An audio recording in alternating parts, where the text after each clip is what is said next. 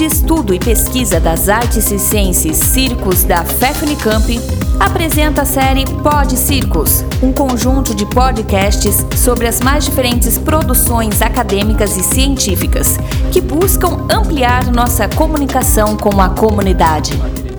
Queridas. Sou Rodrigo Malé Duprá, artista circense e atualmente pós-doutorando na Faculdade de Educação Física da Unicamp. E hoje vamos falar de um texto intitulado Educação Física Escolar, Pedagogia Didática das Atividades Circenses. Foi realizado em coautoria com o professor Marco Bortoleto e publicado na Revista Brasileira de Ciência do Esporte, RBCE, no ano de 2007. Esse artigo configura-se como um dos primeiros trabalhos no Brasil que destacam a inclusão das atividades circenses no contexto educacional, como conteúdo da cultura corporal, entendendo o circo como uma atividade expressiva que reúne toda uma série de conhecimentos de alto valor educativo.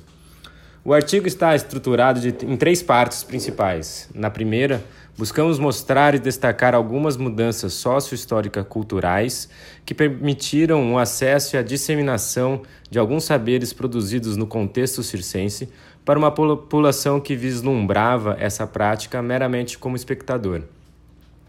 Na segunda parte, compreendendo o circo como um dos saberes da cultura corporal, buscamos justificar sua importância como parte dos conteúdos que devem ser abordados no contexto educacional, enfatizando nessa publicação as aulas de educação física escolar. Por fim, apresentamos um exemplo de aplicação das atividades circenses, tendo como malabarismo como conteúdo, descrevendo alguns dos aspectos pedagógicos e didáticos que norteiam a proposta. Esperamos que desfrutem dessa leitura e que possam, possamos contribuir para um maior aprofundamento das discussões pedagógicas.